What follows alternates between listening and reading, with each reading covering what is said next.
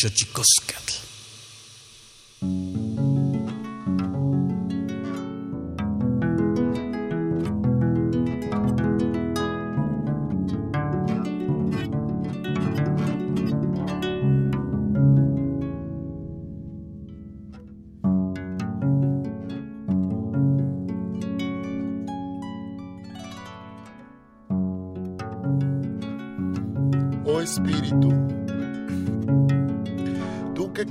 El secreto de la vida,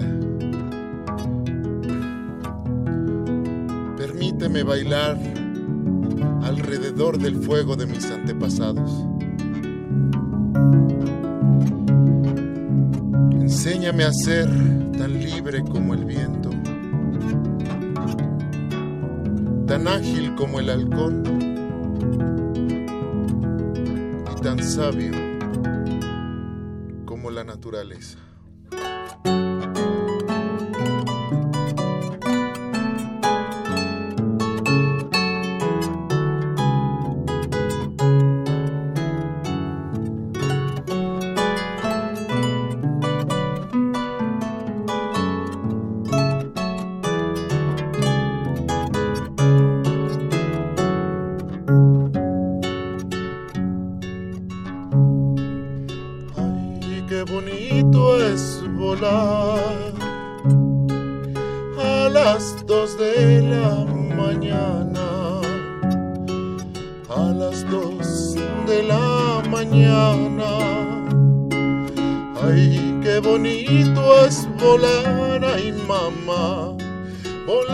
y dejarse caer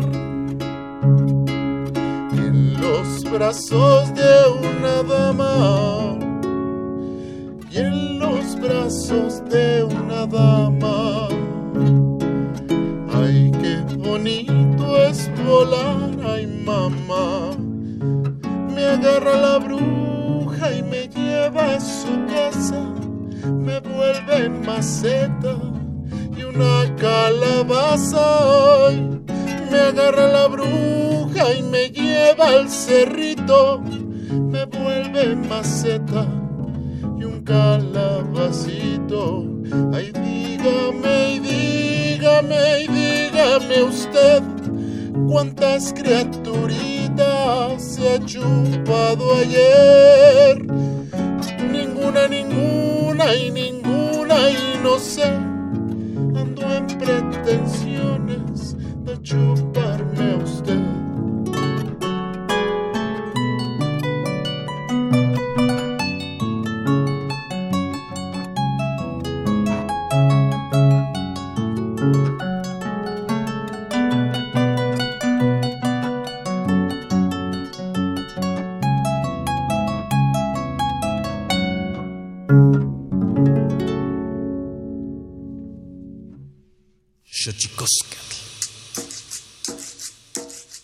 collar de flores comienza a hilarse. Es momento de ir a lo profundo. Radio UNAM presenta Xochicóscatl, collar de flores, con Mardonio Carballo. Hacemos revista del México profundo.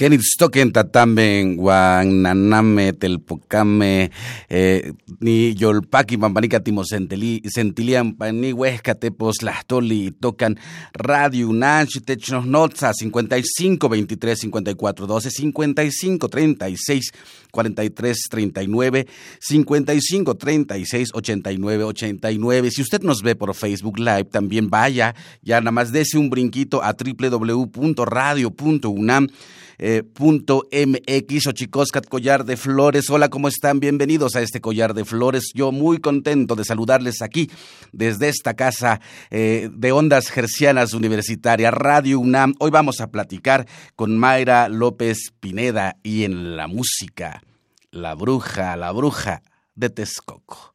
Xochicoscatl. Tonalámatl o la ignota efeméride.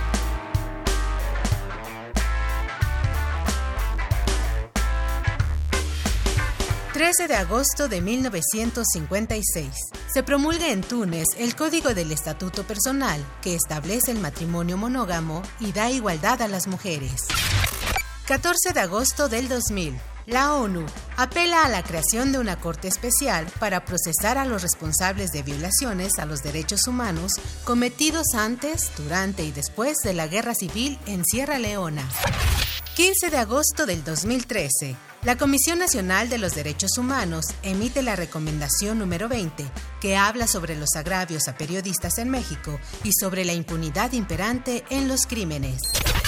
16 de agosto de 1514. Fray Bartolomé de las Casas renuncia a la encomienda esclavista en la isla La Española, hoy territorio dominicano y haitiano, esto ante los abusos que ve hacia los indígenas nativos.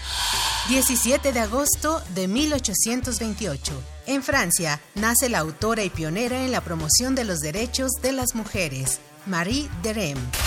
18 de agosto de 1920. Estados Unidos concede el voto a las mujeres al ser aprobada la decimonovena enmienda a su constitución.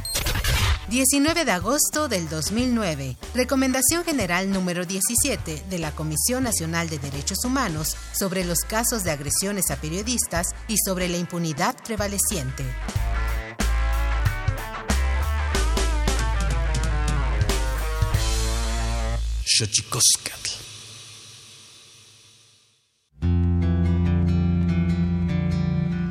La Comisión Nacional de los Derechos Humanos presenta Sanili o La Conversa.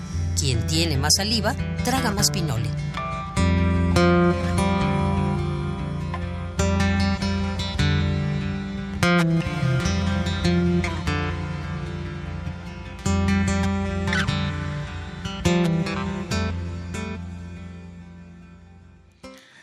La maravilla del programa en vivo, ahora que estaba escuchando las efemérides del Tonalaba, nuestra sección, yo me quedo pensando ahora que tengo a, a Mayra López Pineda aquí en Radio UNAM. Llámenos primero 55 23 54 12, 55 36 43 39 o al 55 36 89 89. En Twitter síganos también. Estamos como arroba Radio UNAM. En Facebook estamos como Radio UNAM. Eh, si quiere usted seguir la cuenta de un servidor, arroba Mardonio Carval, o si quiere seguir la cuenta de este programa, es arroba guion bajo collar de flores. Y yo pensaba, bueno, primero, saludos a la bruja de Texcoco, maestro. Muchas gracias por aceptar venir a estar y eh, de fon- fondear esta charla con tu música. Gracias por venir, amigo. Gracias a ti, Mardonio. También está Mayra López Pineda, como ya le decía. Híjole, y ahora que escuchaba justo las efemérides y justo que te veo allá a- afuera de cabina, lo que ocurre en las pláticas antes eh, de este programa, decíamos que ya estamos a punto de cumplir un año del sismo. Mayra es de Juchitán y bueno, hemos hecho ahí un par de colaboraciones. Ella está dedicada, pues ella es abogada, es feminista, es zapoteca, integrante del área de protección y defensa de, la- organización Artículo 19 es de Juchitán de Zaragoza. Y bueno, ya hace algunos años habíamos hecho un par de trabajos sobre trata de personas para fines sexuales en la Ciudad de México y bueno, así nos fue. Este, Mayra, ¿cómo estás? Hola Mardonio, pues muchas gracias por la invitación y efectivamente ya casi un año. Un año, Mayra, un Ya. año. ¿Cómo, cómo como se diría eh, en náhuatl, eh, ¿cómo está tu corazón? Yo creo que todavía en proceso de recuperación eh, es difícil, ¿no? Eh, digamos a un año del suceso, ver que o darse cuenta que la reconstrucción pues parece que no, no llega o llega muy lentamente, ¿no? Y evidentemente pues todavía el corazón con pues con cierta tristeza, con cierta nostalgia, ¿no? De ver eh, al pueblo, de ver a la gente esperando una reconstrucción que parece no llegar, ¿no? Y que además con el terremoto parece que abrió, ¿no? Y lo comentábamos antes de empezar este programa, abrió otras cosas, eh, develó otras cosas que parecía que en Juchitán no pasaban, ¿no? Una de ellas, pues la inseguridad, eh, los feminicidios también, un aumento de feminicidios en la región, el incremento de la pobreza, Y otras, otras problemáticas sociales que ya repuntaban en Juchitán, que ya eran como una especie de olla express y que el terremoto y toda la em, lo que aconteció no con eh, esta catástrofe natural pues develó una catástrofe social no también y política. Yo me quedo pensando ahora que lo dices, estábamos justo en, Juchitán y una de las cosas que, que, me cayó el 20 estando ahí, eh, estuvimos trabajando, bueno, seguimos trabajando, este Mayra también, bueno, fuimos creo de los primeros en, en buscar la forma de allegar eh, ayuda, acopio a Juchitán Compartimos trailers. Exactamente, trailers. Para llevar acopios. Acopios, nos encontramos, sí, muchas veces. Y una de las cosas que, que, que, develó, fíjate ahora, pensando en esto que decías, la pobreza, eh, encontré a varias mujeres, madres solteras, muchas de ellas, que estaban rentando alguna propiedad y la propiedad se cayó pero claro, la tarjeta del Fonden, 120 mil pesos para la gente que nos está escuchando aquí en Radio UNAM, que un poco el apoyo que se le dio a la gente en el istmo de Tehuantepec, esta famosa tarjeta del Fonden, eran 120 mil pesos que no alcanza para mucho, la verdad, pero solo se lo dieron a los dueños. Así es. Entonces la gente que estaba rentando una casa, que se cayó la casa y si el dueño no tenía mayor pretensión de reconstruir eh, rápido, esas familias se quedaron sin casa, Mayra. Y eso me pareció de las cosas más terribles que me ha tocado vivir en un contexto de devastación. Y bueno, ahí nos encontramos, ahí trabajamos y yo te preguntaba cómo estaba tu corazón al respecto. Efectivamente, va a ser ya un año del, sismo que devastó Juchitán. Recordemos que hubo el 7 de septiembre, casi a la medianoche. ¿Dónde te tocó eh, Mayra López Pineda, abogada, zapoteca, feminista? ¿Dónde te agarró el temblor, como diría el maestro Chicoche? Exacto. Me agarró en carretera. Yo estaba trabajando justo en unos talleres de prevención de trata de personas en el Istmo con adolescentes y ya iba a dar, iba a, pues a terminar el proyecto y dar los últimos talleres ya para, para concluir. Iba yo viajando en carretera en el autobús cuando sucedió el terremoto, obviamente el, autobús en movimiento, pues no sientes nada, ¿no? Y en carretera no, no hay señal, evidentemente, únicamente yo supe el terremoto, igual yendo en camino a carretera, son 12 horas de la Ciudad de México hasta Juchitán. Lo único que supe, o sea, que supe de que había, sucedió un sismo, son mensajes que me llegaron en el camino lo último que leí, ya antes de perder totalmente la señal de celular, fue, parece que se cayó el Palacio Municipal de Juchitán. De ahí no supe nada en los siguientes nueve horas, hasta que llegué el 8 de septiembre, me acuerdo, 8 de septiembre a las 8 de la mañana, la terminal. ¿Cuál fue la primera impresión que tuviste? La primera impresión fue que se me hizo muy, muy extraño no ver gente en la calle sobre todo en esa parte del crucero, para quien haya ha ido a Juchitán, esa parte eh, que le llaman el crucero, donde está la terminal de, autobuses. Hay mucho movimiento ahí, justo porque cruza con la carretera panamericana. Entonces hay muchísimo movimiento. Entonces lo que me impactó fue no ver nada. No ver mototaxis, ¿no? De, toda la gran cantidad. Dicen que hay un mototaxi por cada persona de Juchitán. o por cada bebé que nace, básicamente. O sea, no ver mototaxis, no ver los taxis que se paran saliendo de la terminal, ver una ciudad fantasma, básicamente. Esta parte, para la gente que nos está escuchando, Juchitán está en el istmo de Tehuantepec. El istmo de Tehuantepec es, yo digo que es donde México hace cintura, ¿no?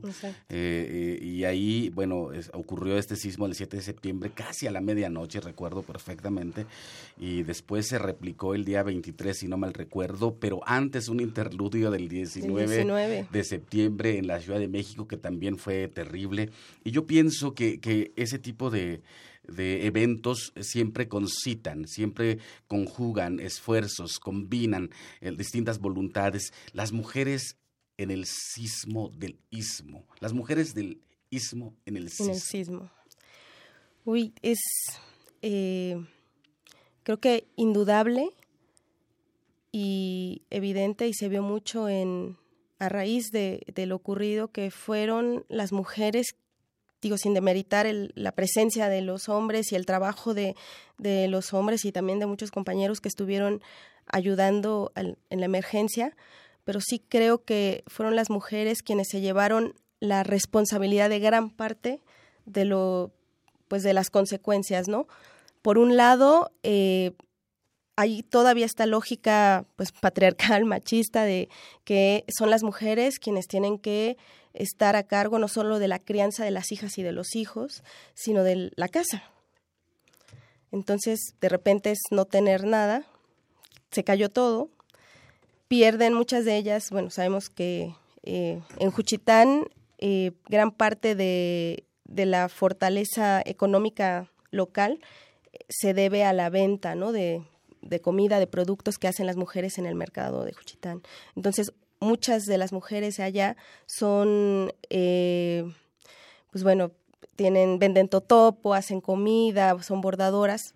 Entonces, uno pierde en la casa, otras pierden, muchas de ellas, los recursos y las herramientas de trabajo como los comixcales, los hornos de barro, eh, muchas, por ejemplo, bordadoras, las máquinas de, costura, y de repente ellas, eh, cuando se empiezan a formar los albergues vecinales, que primero fueron los albergues vecinales, luego entra eh, Francisco Toledo apoyando con las cocinas comunitarias, pero es, era eso, o sea, las mujeres al final asumieron la, la eh, la responsabilidad de las cocinas comunitarias, por mm. ejemplo, ¿no? Y luego había esta otra lógica que a mí se me hizo muy, mm, pues, muy eh, preocupante, de que la, el apoyo o los víveres que iban a entregar algunas personas se lo daban a las mujeres. Mm. Entonces eso acarreó que la responsabilidad de los hombres, digamos, que se aflojara. Entonces llegaba momentos en los que nosotros, por ejemplo, íbamos a dejar apoyo y veíamos a algunos hombres acostados en el catre.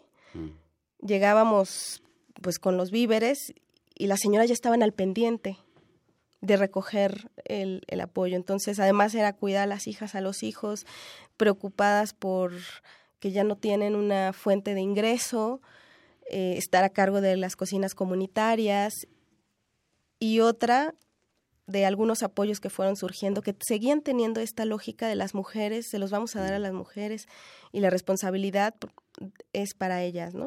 Que eso yo creo que también tiene, hay una cosa que me parece importante siempre subrayar en Juchitán, ahora que lo tocas. Ayer estuvimos en la Feria de las Lenguas Indígenas Nacionales presentando el libro de Elvis Guerra y justamente yo, yo recuerdo estos... Eh, digamos, tópicos, Juchitán de las mujeres o Juchitán de los muches. Y justamente ayer no, nos decía y eso, bueno, es una cosa que nos toca vivirlos. Para los que no eh, sepan el contexto, Mushe es eh, un hombre que se traviste de mujer, que quiere ser tratada como mujer, porque, bueno, consideran que ese es eh, su sexo, se visten a la usanza de, las tecas de Juchitán.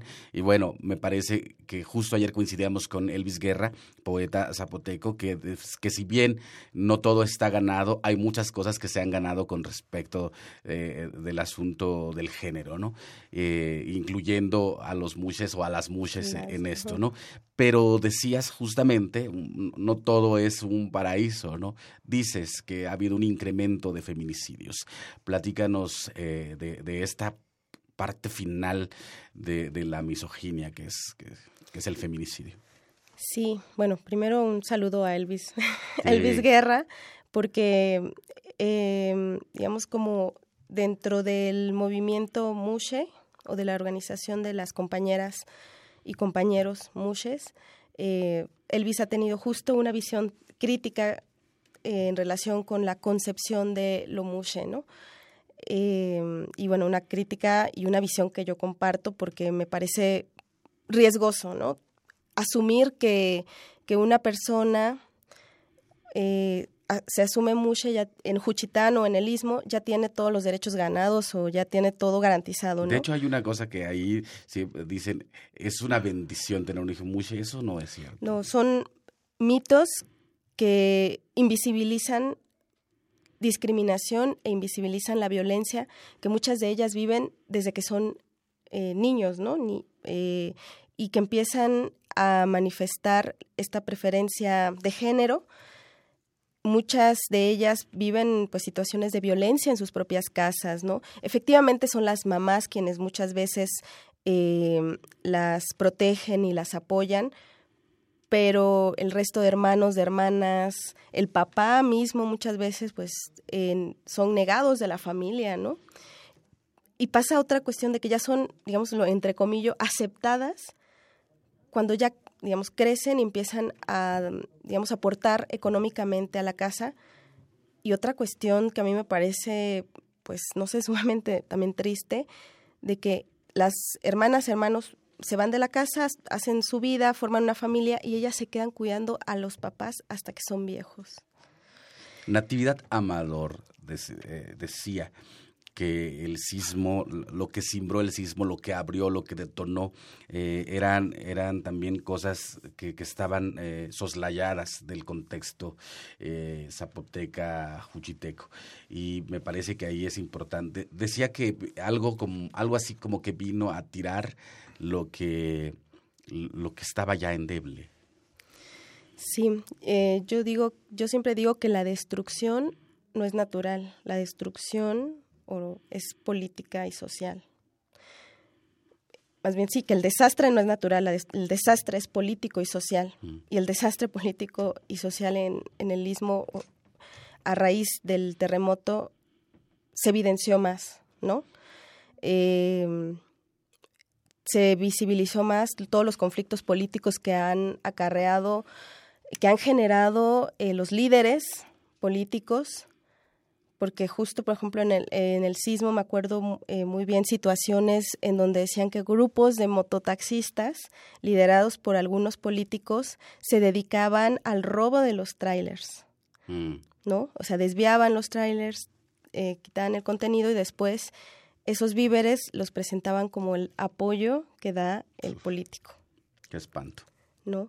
Y otra cosa que también me gustaría eh, señalar ahora que hablamos de las compañeras mushes es que también ellas se organizaron en sus comunidades y también formaron albergues y cocinas comunitarias. ¿no? También hubo un proceso ahí organizativo muy importante de la comunidad mushe. ¿Con qué te quedas? Eh, eh, Mayra López Pineda, abogada, feminista, zapoteca. Eh, bueno, yo ya les decía a los radioescuchas que, bueno, nos conocemos de hace mucho tiempo y, bueno, hemos librado algún par de batallas en conjunto. ¿Con qué te quedas de todo este desastre en el cual me parece se puso a prueba la condición humana? Así es. Em, creo que la prueba es una palabra que le llaman resiliencia, ¿no? que es esta capacidad de las personas de poder eh, sobrellevar y poder ultrapasar e ir más allá de la propia, a lo mejor, desgracia que, se vive. Eh, creo que las personas, no, no, no, creo en el concepto de nuevas generaciones, ¿no? O sea, creo que las generaciones que actualmente estamos aquí tenemos un compromiso y tenemos pues una obligación que es tratar de no reconstruir, sino transformar y resignificar lo que queremos como pueblo y reconstruir el tejido social también. Creo que, digamos, independientemente de todo el desastre y lo negativo que podemos ver, yo también veo luces de esperanza y oportunidad para que quienes estamos aquí ahora tengamos eh, la oportunidad de tomar el rumbo que queremos, ¿no? El rumbo y el y la comunidad que queremos construir y en el que queremos estar. Entonces yo me quedo, digamos, con la preocupación por un lado de todo lo que ha generado el desastre natural, que la reconstrucción va muy lenta, pero también pues esa esperanza de que espero que pues mis paisanas y mis paisanos y yo yo misma pues tengamos esta fortaleza de reconstruir nuestro tejido social y reconstruir y construir una visión de comunidad en la cual queremos estar. Para los que nos están escuchando aquí en Xochicóscat Collar de Flores, eh, Radio UNAM 96.1 de FM, llámenos 55 23 54 12, 55 36 43 39, 55 36 89 89. Para todos los que nos están escuchando aquí, yo decía, yo tenía una imagen y ahora lo platicábamos tras bambalinas con Mayra, que era la de, de este Juchitán esplendoroso, de la bohemia, de la poesía, del canto, de la libertad, y, de repente el sismo nos viene a desvelar otra, otra cosa, otra cara. Y yo te pregunto, Mayra López Pineda, ¿sabes qué es la imagen que yo tengo de Juchitán? Siempre tuve esa, esa imagen que era la de una ciudad sonrisa.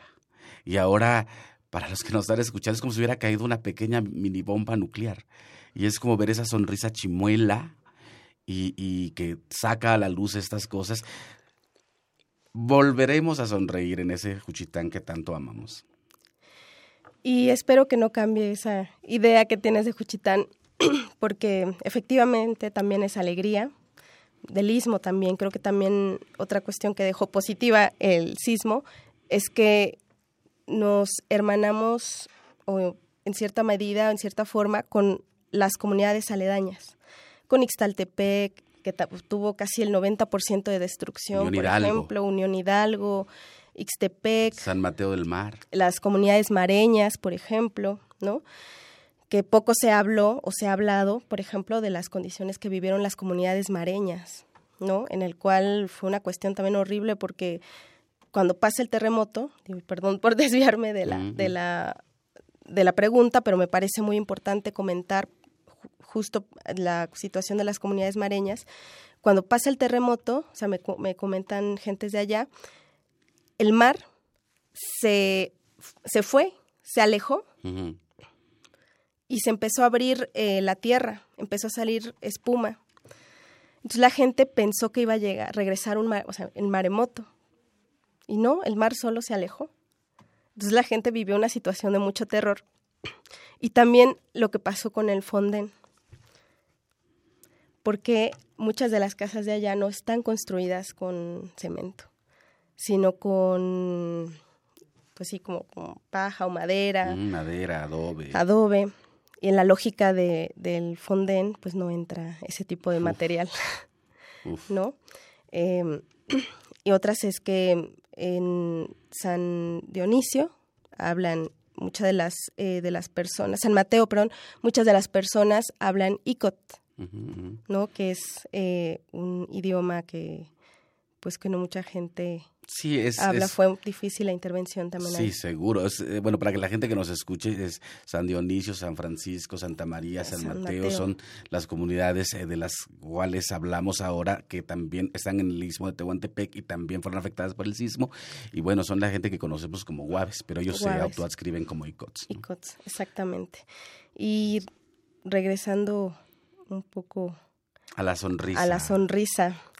Eh, creo que, que algo que hay que eh, reconocer en la gente de, de Juchitán, del, del Istmo, es que justo tienen esa capacidad de sonreír y de ver la vida como una fiesta a pesar de la desgracia, ¿no?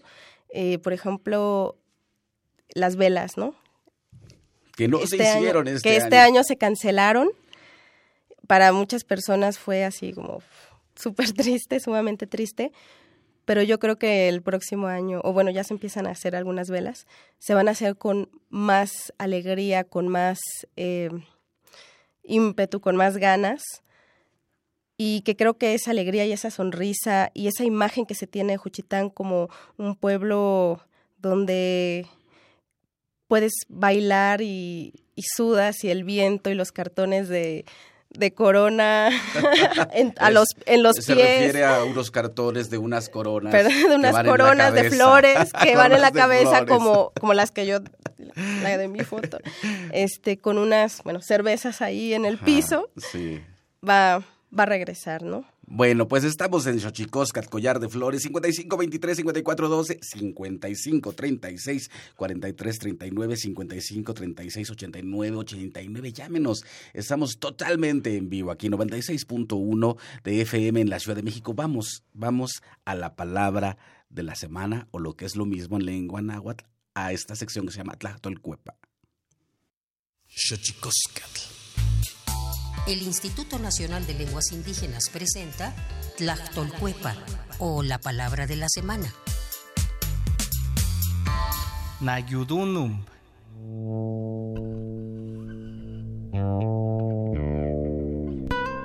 Cuando hay trabajo comunitario, voluntario y sin remuneración en beneficio de la sociedad, podemos usar Nayudunum. palabra de origen mije que significa tequio. Proviene de la familia lingüística Mijezoque y pertenece a la variante lingüística Mije Alta del estado de Oaxaca. De acuerdo con el Catálogo de Lenguas Indígenas Nacionales del INALI, la lengua mije se habla en el estado de Oaxaca. Tiene seis variantes lingüísticas y más de 130.000 hablantes la mantienen con vida.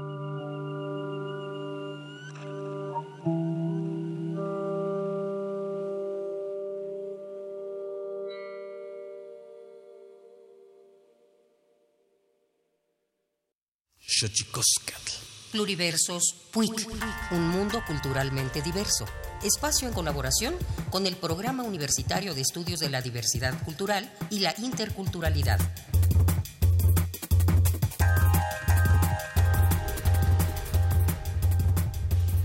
Nadie viene aquí con la fórmula, sino que lo que hacemos es construcción colectiva de conocimientos. El Diplomado Intercultural para fortalecer el liderazgo de mujeres indígenas es una iniciativa a cargo del Programa Universitario de Estudios de la Diversidad Cultural y la Interculturalidad de la UNAM, en colaboración con el Fondo para el Desarrollo de los Pueblos Indígenas de América Latina y el Caribe, la Comisión Nacional para el Desarrollo de los Pueblos Indígenas y la Alianza de Mujeres Indígenas de Centroamérica y México, el cual busca fortalecer el liderazgo de mujeres indígenas y afrodescendientes de México y Centroamérica en áreas de incidencia política, defensa de los derechos humanos y combate hacia la violencia de género. ¿Quiénes son las participantes y cómo son seleccionadas? Habla la doctora Mirna Cunningham, doctora honoris causa por la UNAM. Ha sido un desafío a lo largo de estos ocho diplomados seleccionar a las compañeras, porque obviamente tratamos en la selección de asegurar un elemento pedagógico especial, que es lo que nosotros llamamos la reconexión. Nosotros tratamos de que las compañeras no solo sean de, de, un perfil académico, digamos, alto. Tratamos de que haya activistas jóvenes, pero también tratamos de que haya mayores para que puedan hacer la reconexión intergeneracional entre mayores y jóvenes, entre académicas, activistas. Y además de eso, el hecho de que en el diplomado participan mujeres de todos los estados de México y mujeres de organizaciones de Centroamérica, pues enriquece el diplomado porque el otro elemento pedagógico central es el diálogo de saberes. La participación política que tienen estas mujeres en sus comunidades a través de sus liderazgos manifestados en diversas profesiones y oficios ha propiciado la generación de un saber colectivo que brota del debate multicultural e intergeneracional entre madres, hijas, hermanas, luchadoras, sembradoras de sueños y ladoras de saberes. Nosotros tratamos de que todo el diplomado realmente sea un diálogo de conocimientos entre las participantes y las facilitadoras. Nadie viene aquí con la fórmula sino que lo que hacemos es construcción colectiva de conocimientos a partir de los saberes que cada una trae al diplomado. Y entonces por eso es desafiante eh, la selección de las participantes, porque queremos que también sean participantes que traigan distintos puntos de vista y pueda de esa manera enriquecer el debate. Si quieres conocer más del noveno diplomado que inicia hoy, lunes 13 de agosto, consulta www.nacionmulticultural.unam.mx.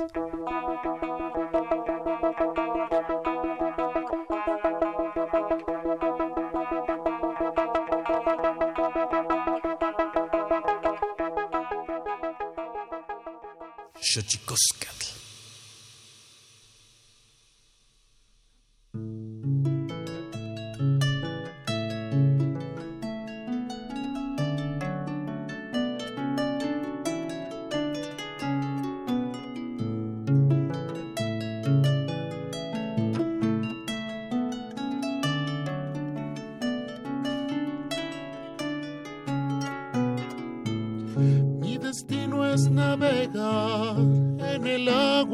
Marino.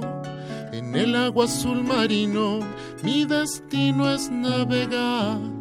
No te dejes engañar, pues mi canto trae consigo hechizos que desde el mar tu corazón no lastimo. Ariles y más ariles, ariles de mar y espuma, de la arena las conchitas y el encanto de la luna.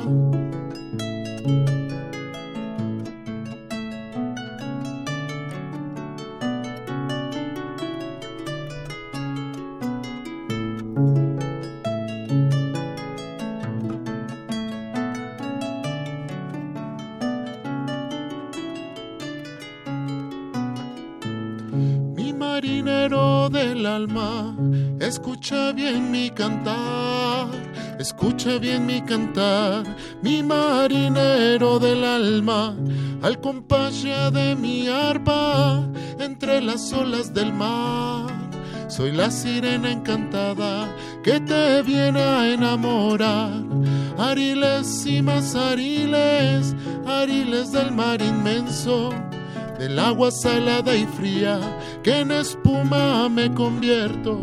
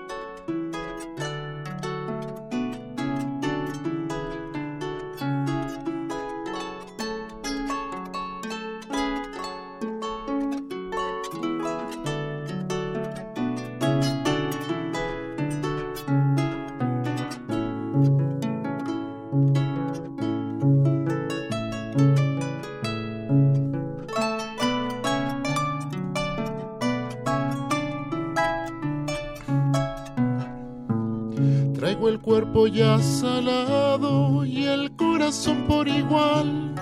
Y el corazón por igual, traigo el cuerpo ya salado, solo espera olvidando y escuchando mi cantar. Pues sirena soy mi alma de la inmensidad del mar.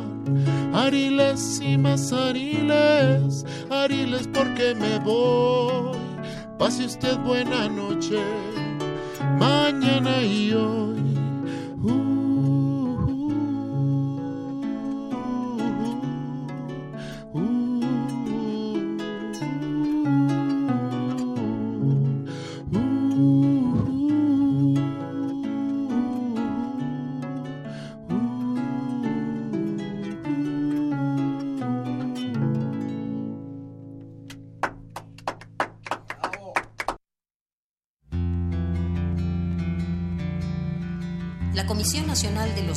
Humanos presenta Sanili o la conversa.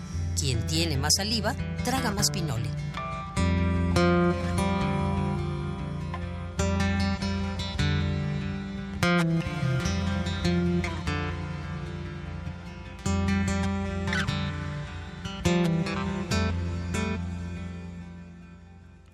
La bruja de Texcoco en el arpa, en el canto. ¿Cómo estás, bruja? Muy bien, Mardonio, gracias. Aquí. Y ahora que hablábamos de, la mucheidad, maestro, ¿usted qué onda? Ah, de la mucheidad, claro, pues, pues nada, yo fascinado está, estando aquí hablando de, estas cosas que a mí me encantan. Eh, me encanta la eh, expresión de la feminidad en cualquier sentido. Entonces, pues los muches yo los tengo en un altar, claro que sí.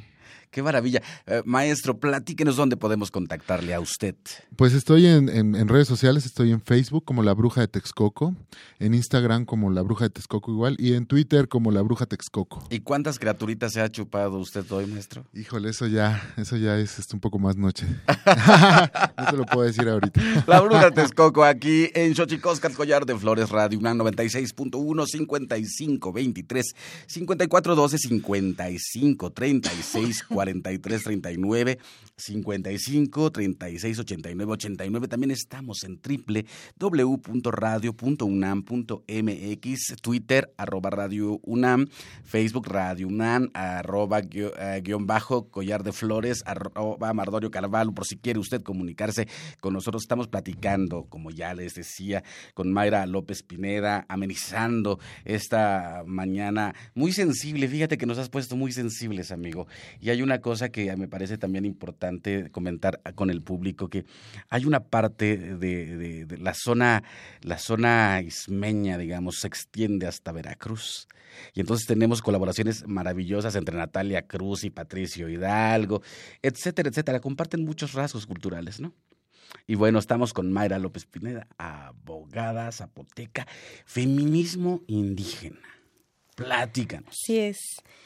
Em, es, me parece que la visión del feminismo actual, o sea, desde las comunidades, es algo que lo están acuñando sobre todo mujeres más jóvenes, ¿no? Mujeres más jóvenes que, bueno, actualmente ya tienen un poco más eh, acceso a información sobre eh, los movimientos políticos y sociales eh, que se dan, digamos, desde el, el mundo occidental, pero que indudablemente también tienen como este cruce con el mundo indígena, ¿no? Y hablar de un feminismo, como le llaman, eh, por ejemplo, en Bolivia, en Ecuador, como feminismo comunitario o feminismo indígena, es algo que en México, digamos, está empezando a tomar eh, o se está empezando a hablar, pero desde la voz de las mujeres indígenas, de las mujeres de las comunidades, que fíjate que es eh, sumamente interesante porque plantea, a diferencia, por ejemplo, del feminismo eh, radical, ¿no? que, nace desde la visión eh, occidental, em, tiene una concepción de que de, las mujeres en su comunidad, o sea, del papel de las mujeres en la comunidad y además el vínculo de las mujeres indígenas con la tierra mm. y la dualidad dentro de lo comunitario con los hombres. ¿no? Em, a visión de otras posturas, digo, a diferencia de otras posturas eh, del feminismo que, eh, digamos, eh, hacen como un trazo más para las mujeres dentro del feminismo comunitario, no, no se desprende de la convivencia de la, en la comunidad que se da entre hombres, mujeres, bueno, la diversidad sexual, la tierra, eh, el mar, mm. todo, ¿no? De que las mujeres indígenas somos mujeres de mar, de tierra, de viento, ¿no? Y que también se reivindicamos el derecho a la tierra, ¿no? A los recursos naturales, eh, a la protección eh, de los bosques, por ejemplo, desde el feminismo comunitario, se dan liderazgos sociales de mujeres que luchan por la protección de los recursos naturales, contra las eólicas, por ejemplo, contra los megaproyectos. Y en el istmo está pasando algo así, ¿no? Hace dos años em, que estaba yo, digamos, viviendo ya allá, en Juchitán, conocí a un grupo de chicas del, del istmo de varias partes y conformamos un colectivo feminista. Y de ahí, como en el andar y también a raíz justo del, del, sismo, empezamos a todas como a conocernos, a, ser, hermanarnos. Allá, si te has dado cuenta, en el istmo hablamos mucho de hermano, hermana, ¿no? Tía. Somos tía, todo es muy familiar, muy, muy cercano. Eh, y nos dimos cuenta de que varias de nosotras, pero sí cierta como generación de, digamos, mujeres más jóvenes, teníamos esta necesidad de formar procesos organizativos de mujeres reconociendo que en la comunidad hay prácticas, hay usos y costumbres que siguen colocando a las mujeres en una situación de desigualdad frente a los hombres en la comunidad. Que hay usos y costumbres que tienen que ya terminar. Que las comunidades indígenas también somos em, dinámicas vivas y que también tenemos que ir cambiando, ir modificando ciertas prácticas. En el istmo actualmente, em, pues vemos un grupo de mujeres organizadas que tenemos esta preocupación por el aumento de feminicidios, que antes no ocurría y justo nuestro análisis es que a raíz del sismo, a lo mejor no como consecuencia inmediata de, pero sí eh, pues por todo el desastre político, social y, la impunidad que se, que se da en estos contextos, han aumentado estos feminicidios. Y como eh, hace rato me preguntabas, con un nivel de misoginia mm. alto, ¿no? Que antes no, no se presentaba. Entonces, nosotras, eh, varias amigas, compañeras, por ejemplo, algunas poetas, eh, mujeres poetas que también están ahí tratando de meter Em, su participación en espacios culturales donde están comúnmente más cerrados a mujeres. Em, estamos tratando justo de organizarnos, trabajar, eh, no solo a, apoyar a otras mujeres o a otros paisanos y paisanas a raíz del, sismo, sino también eh, organizarnos para apoyar a otras mujeres que viven situaciones de violencia mujeres y jóvenes. ¿Dónde, ¿Dónde las podemos encontrar? ¿Dónde podemos contactar? Porque me parece que el matiz que estás haciendo es muy importante. ¿Y dónde podemos ilustrarnos con respecto del feminismo indígena? Mm, bueno, hay eh, pues varias, digamos, como autoras, eh, digamos, desde Bolivia, Chile. Hay un libro eh, muy bueno que da como muchas aportaciones, que se llama Hilando Fino, desde el feminismo comunitario. Se me van los nombres, pero ese libro es, es muy bueno, habla justo de eh, y rescata el movimiento de mujeres, por ejemplo, las mujeres zapatistas, ¿no? que ahí tienen una aportación muy importante para el movimiento feminista eh, mexicano, y que hicieron justo su encuentro de mujeres, que mm, fue sumamente importante. Desafortunadamente no pude, ir. Fabuloso. Muchas compañeras del Istmo fueron, compañeras que están eh, organizadas contra los megaproyectos, y me parece que ese encuentro es un parteaguas. Eh, ¿Ustedes cómo podemos localizarlas? ¿Dónde podemos? Porque, bueno, de propia experiencia ustedes pueden también contarnos muchas cosas. Sí, em, somos tres eh, colectivos que a la vez todas formamos parte de, todos, pero que se están sumando afortunadamente más compañeras. Eh, el primero el colectivo Bakusagi, bueno, con Z, que significa este en zapoteco, eh, libélula, este las nietas de los Vinigulasa, mm. que son las compañeras de Ixtepec, el colectivo de mujeres poetas y juntas, o nos juntamos los tres colectivos y digamos así nos pueden encontrar, ¿no? Colectivo Bakusagi, eh, las nietas de los Vinigulasa, eh, colectivo Mujeres Poetas y también, ya junto a los tres colectivos, nos pueden encontrar como el Festival Guna Rusani. Es un festival que hicimos en Semana Santa para acercar a las mujeres en el ámbito cultural y artístico o visibilizar también el trabajo de las mujeres de la región y Guna Ruzani, que significa mujeres que dan luz o que crean luz. Qué maravilla, pues estamos aquí en Xochicosca, el Collar de Flores. Saludamos a don Edgar Salinas, que nos dice felicitaciones al programa y a sus invitados. Así que bueno, comparto la felicitación eh, de don Edgar Salinas. Te, agradecemos que estés eh, con nosotros en este programa que se llama Xochicoscat, eh, Collar de Flores. Y bueno, estamos ya casi llegando al final, Mayra López Pineda. yo y siempre yo a mis invitados siempre les pregunto al final porque todo el mundo se fija en la parte digamos, pública. Pero ¿cómo, cómo, te formas tú? ¿Cómo llegas a este mundo eh, del, feminismo, del activismo, pero además de cosas rudas? También estás en artículo 19, o sea, no es cosa menor trabajar en torno a la defensa de la libertad de expresión, del derecho a la información, de la vida de los periodistas. Mm, creo que eh, parte de lo que genera como mi formación profesional, ideológica, es que crezco en una familia que participó muy activamente en la COSEI. Mm.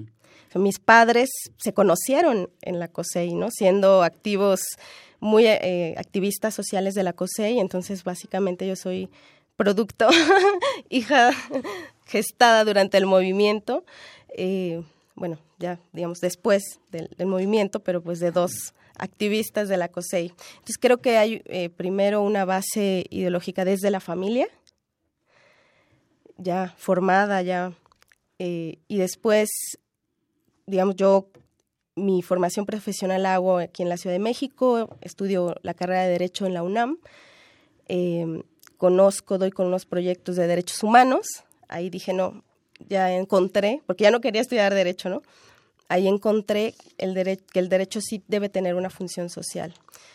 Y después conozco a dos eh, compañeros que tú conoces también, abogados, eh, David Peña y Carla Michel Salas. Sobre todo Carla fue quien ha sido como mi maestra en el, en la, en el feminismo, pero además de trabajar eh, el derecho desde una visión feminista y tratar de transformar transformar el derecho para que las mujeres puedan ser reconocidas como sujetas de derecho. Entonces, digamos, tengo como muchos, muchas influencias, muchas maestras, muchos maestros a mi alrededor.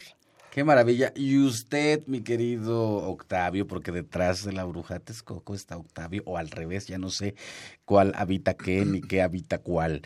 ¿Usted cómo, cómo llega a la música? Eh, pues, nada, llego a la música desde toda la vida. Eh, desde que tenía nueve años comencé a estudiar música, entonces bueno, de ahí no, no he parado y, es como a los como a los 20 a los 20 años que llego a la música de la tradición mexicana, entonces empiezo a conocer más y a especializarme en música mexicana, totalmente. Y de ahí bueno, ya más hacia la música latinoamericana también o sea, hay como demasiadas de dónde agarrar. Oye, pero que en tu familia había músicos o Sí, mi papá fue músico, ajá. Entonces, pues de ahí tengo un poco la, iniciativa por parte de mi, de mi mamá y de mi papá de, iniciarme en la música. Nada es generación espontánea. No, ha llegado el momento de despedirnos. Mayra López Pineda, ¿con qué te despides, abogada, defensora, integrante del artículo 19, zapoteca? ¿Con qué te despides hoy? y muchas cosas más. Ah, también bailadora. Bailadora, y bueno, viene vestida, trae un huipil maravilloso oh, que está bordado y tejido, ¿verdad? Bordado, exactamente. A mano y tejido también. Pues me despido em, reconociendo a todas esas personas que están me pongo muy sentimental. es que sí, nos pusiste muy sentimentales, bruja de Texcoco, sí. Sí. En el istmo que siguen resistiendo, sobreviviendo día a día, a pesar de que hay. El paisaje está lleno de escombros todavía, a pesar de que el gobierno no. O que algunas. Eh, personas o algunas instituciones del gobierno no han asumido realmente sus obligaciones. Eh, me despido reconociendo a todas esas mujeres en la región que diariamente ven salir ellas mismas, sacar adelante a sus hijas, a su hijo, a sus hijos, pero sobre todo levantando las comunidades y agradecer a las personas que, si bien no son de, de la región, se solidarizaron como tú, Mardonio, eh, para ayudarnos a seguir levantando nuestro pueblo. Pues sigamos levantando a, los pueblos. Vamos con esta sección más amoch al rostro, o lo que es lo mismo, más libros, menos face. Xochicoscatl.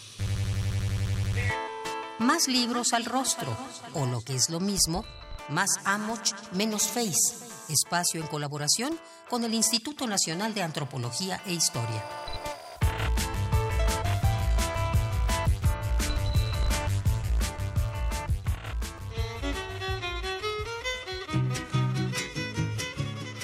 Una región fecunda, cuna megadiversa de flora y fauna, estuvo aislada cultural y geográficamente por mucho tiempo. Hablamos de la Huasteca y el semidesierto queretano, que abarca los estados de Veracruz, Tamaulipas, Puebla, Hidalgo, San Luis Potosí, Querétaro y Guanajuato. Para conocer más a fondo su etnografía, la Coordinación Nacional de Antropología del Instituto Nacional de Antropología e Historia, el Instituto de Lenguas Indígenas, la Universidad Autónoma de Querétaro y el Instituto Queretano para la Cultura y las Artes crearon un atlas de los pueblos de la Huasteca y el semidesierto queretano, que aborda las particularidades de los seis grupos etnolingüísticos que habitan al noreste de la capital mexicana. Busca en librerías Educal y del Instituto Nacional de Antropología e Historia el libro Los pueblos indígenas de la Huasteca y el semidesierto queretano y conoce más de la interculturalidad de una de las regiones de México.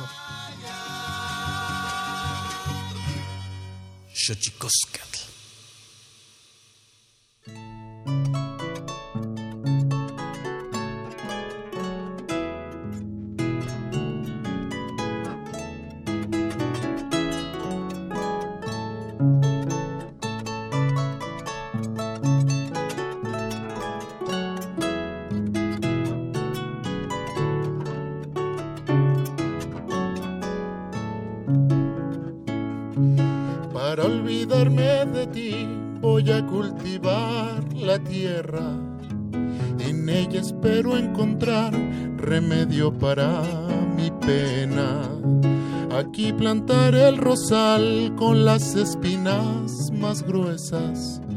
Tendré lista la corona para cuando en mí te mueras.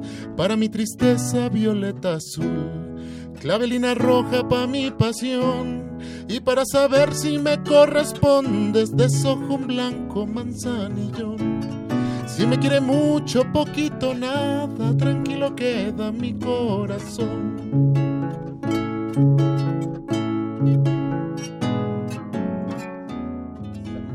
Con la bruja de Soco de Fondo, Ayaco, Siguat Cris, Marisela Barrera, Olga Tobón, María Higinia, Pedro González, Pablo Márquez, Nayeli López, Rubí Huerta, Jorge Ledesma, Tirso Bautista.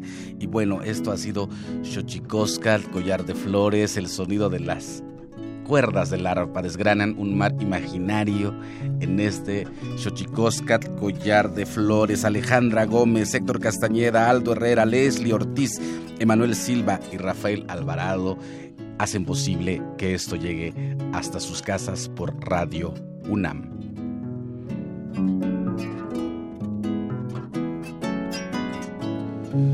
Creciendo irán poco a poco los alegres pensamientos. Cuando hoy estén florecidos, se irán lejos tus recuerdos. De la flor de la amapola seré su mejor amiga. La pondré bajo la almohada para dormirme tranquila. Para mi tristeza violeta azul, clavelina roja para mi pasión. Y para saber si me corresponde, desojo un blanco manzanillón. Si me quiere mucho, poquito, nada, tranquilo queda mi corazón.